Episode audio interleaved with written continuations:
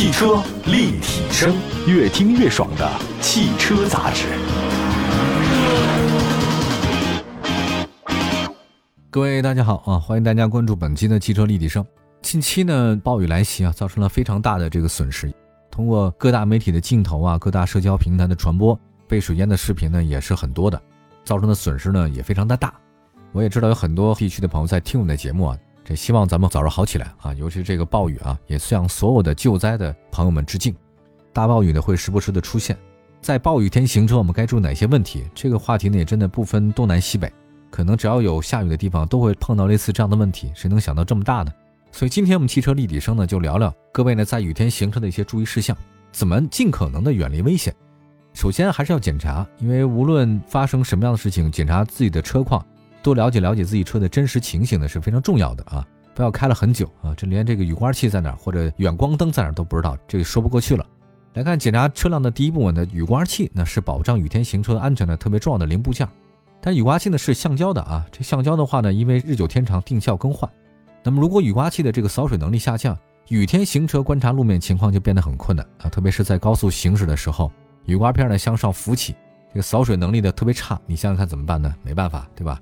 啊，同时呢，如果是晚上开车，这个糟糕了啊！你晚上开车，前挡风玻璃上它没有刮进的雨滴，灯光下面它会干嘛呢？反射光、漫射和散射，你这驾驶员的前方视觉非常模糊，很容易发生事故。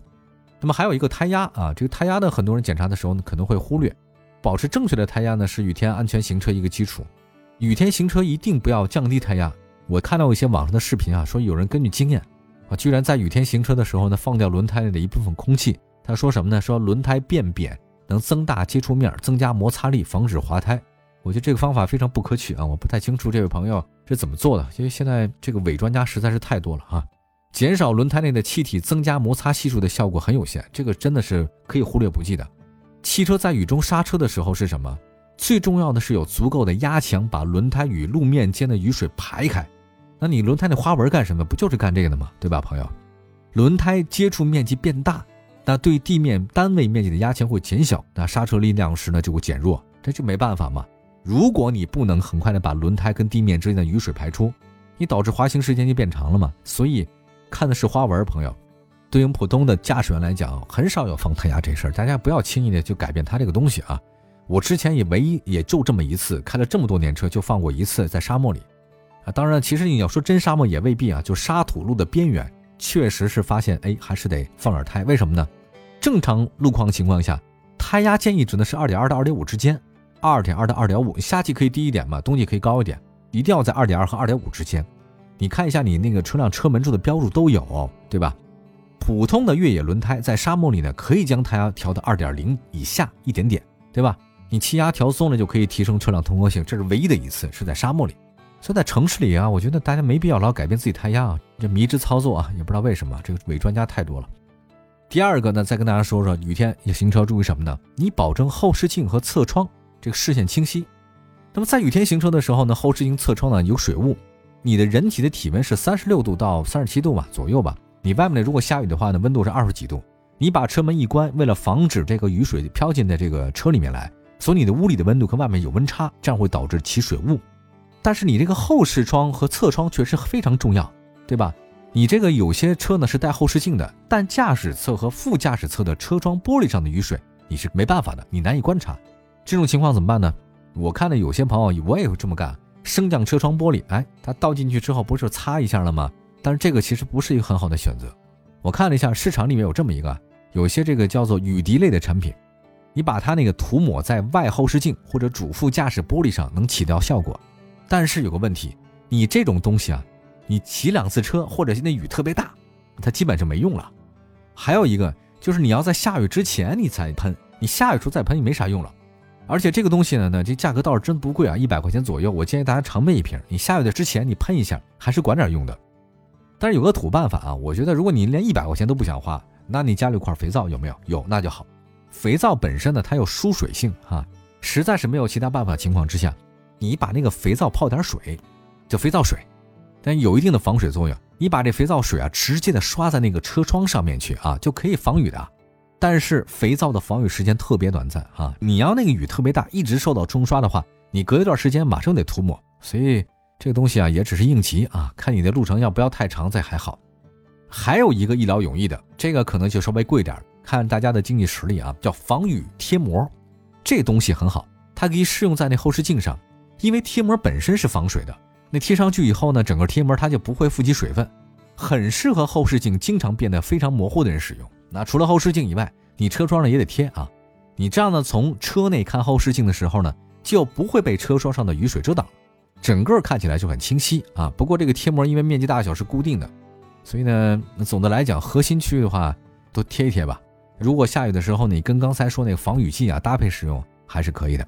一定要提醒大家，这汽车的后视镜啊和侧窗一定要保持清晰，对您这个驾驶安全特别有帮助。在恶劣的天气情况之下，你看不清后视镜，相当是没有，只能盲目的开车，两边你也看不见，这个太危险了，对吧？那就等于是瞎开嘛。好，那我们休息一下啊，一会儿呢再跟大家说这个增强灾害防范意识，雨天行车我们该注意哪些问题啊？一会儿回来。汽车立体声，继续回到节目当中啊，您现在关注到的是汽车立体声，我们的节目的两百多个城市落地播出。那如果在下雨天的话，该怎么去行车？其实是我们今天节目中跟大家探讨的一个话题啊。刚才说了比较多，一个是这个后视镜的问题啊，一个是轮胎的问题。那么接下来的话再说说空调。那夏天的时候呢，下雨特别容易起雾啊，是因为刚才解释了一下有温差，我们碰到很多困扰，因为车内外温差不一样，温差加湿度就出现了雾气啊。你打开车窗的话，让车内和车外空气对流，可以让雾气散去。但如果雨太大的话呢，你没法开窗户怎么办呢？常见的空调处方法的话很简单，你大多数的汽车的空调面板上都有前窗后窗的出按键，你按下去就好了嘛，对吧？那雨天行车的时候的话，你可以选择外循环加开启空调。外循环打开空调就能减少很多雾气，还有一个呢，我推荐一个简单的方法啊，就是打开窗户对流，一点点留个缝就行。在雾气不是特别大的时候，把两边的车窗各打一条小缝儿，哎，车外的空气呢进行对流，温差就没了嘛，雾气就消失了。还有一个，如果真的没有以后怎么办呢？你把那个车啊，尤其是空调出风口对准那个车玻璃吹，这一吹它就是没了，就吹大一点嘛。好，还有一个，就雨天行车的时候注意事项是尽量远离大车，因为在雨天行驶的时候呢，跟车同样有技巧。雨势很大的时候呢，不要跟在大车后面，因为大车除了甩起的水雾呢比你大很多啊。那紧跟着大车的话呢，影响你视线，容易发生追尾，你也看不见前面是什么。而且雨天路滑，大车制动时间也会比较长，建议大家呢，你不能在大车后面跟着开，你也最好别在大车前面开 啊，因为它刹不住的，你怎么办？还有一个正确使用灯光。雨天光线变得比较昏暗啊，驾驶员呢要正确使用灯光，滥用远光灯啊是非常错的。你导致对向的车辆致盲，你对方的车辆致盲的话呢，他怎么办？他他可能撞你啊，害人害己。那么再接下来的话呢，还有一个叫特殊路段要减速的事儿啊，你要行驶在特殊路段的时候，待会儿讲有哪些啊，一定要控制速度。其实现在大家都知道啊，车里面那个这个主动安全和被动安全太多了，比如说很多那个电子稳定系统已经很优秀了，响应速度也特别的快。但是在一些特殊路段，你轮胎失去抓地力的时候呢，这个电子系统也毫无办法。需要注意的特殊路段有哪些呢？地库的环氧地坪，对吧？人行横道、高架桥上的金属接缝、积水区域，这些地方的话呢，都会突然出现摩擦系数的变化，它不一样，它跟柏油路是不一样的。你这个时候大力制动的话，极大方向很有可能会造成车辆失控。哎，各位要注意一下啊。还有一个停车，你也注意在哪儿？停车，尤其在这狂风暴雨天气呢，选择停车地点特别重要。比如说地库，你就最好别停了，放在地势高或者空旷的停车场是可以的，尤其是停车楼，各地呢都有一些停车楼嘛，您放那个上面两三层，对吧？这多安全啊，水也上不去啊，避免这个车辆呢被水淹或者被折断的树枝、树木、电线杆和广告牌砸到，这个很关键。涉水要谨慎啊，在暴雨天气当中，不少地方呢会出现积水，那如果非要通过积水路段的话，建议观察一下大车，就你把车先停在一边啊，先别过去。看一下，如果大巴车或者公交车通过了，哎，那你想想看，哦，测算一下这轮胎，你这多高，我多高底盘。那如果这些车都没法过去的话，您还过什么劲儿啊？您没必要过了。那我经常听到老司机说过这么一句话嘛，叫“快走沙子，慢走水”。慢过水是什么意思？就是雨天行车出现涉水的时候的核心就慢一点啊。当然，这慢呢也不是全面啊。你通过积水路面呢，不仅仅是慢，你要观察。这个水对车的威胁到底有多大呢？我先说第一个啊，当你那个水位超过进气口，这时候发动机基本会损害啊，并且马上熄火。第二个，如果当水位超过排气口，你这个再打火的发动机损失了，还有一个可能发生的轻度损伤，就是水位没过底盘，但低于排气口的时候呢，有大概率的话损伤行驶机构，造成慢性问题，像胶套的底盘结构件它会腐蚀。哎，这一腐蚀的话，你想想看，那后果很严重嘛。一般情况之下呢，我们建议大家呢，这个千万别走呢，就是位于水位高于侧边下沿的积水路段，就是别走路两边路两边的话，它为了让排水走啊，所以路两边都比较低，尽量走中间。非走不可的话呢，一定要关注一下啊。还有一个，很多车辆配备了发动机自动启停，涉水前一定要关闭这个功能，因为如果行驶中啊，车辆被驾驶员刹停，自动启停功能他以为是短时间停止，自动熄火，然后自动再打火，完了你发动机就废了。如果是手自一体的车型的话呢，以我的建议啊，很有限的建议，就是你把它改成手动挡，过水的时候不要用自动挡。我一般呢，只要过水，啪打到手动挡，就在一二档，咱就妈就过去就完事儿了，对吧？这是最简便的，而且呢是不会让这熄火的。我们说到最后吧，其实总的来讲啊，在相比视线比较好的晴天、雨天行车的话呢，很困难，能见度也很差，路面很湿滑。各位在这种情况之下，一定要控制好车速，这是一切的基础。遇到积水路段的时候呢，要谨慎行驶。当车辆因为这个涉水而熄火的时候呢，如果发现水位上涨较快，各位千万别贪了您的爱车，直接的爬到车的外面去，安全地方躲一躲啊！不要关注这个车了，人命更关键。那现在呢，经历过这么大的强暴雨啊，因为降雨量还是挺大的，雨水呢在短时间的汇聚成河，给很多人带来损失。那么在暴雨来袭之后，对于广大我们的朋友来讲，真的是经历了很多人生。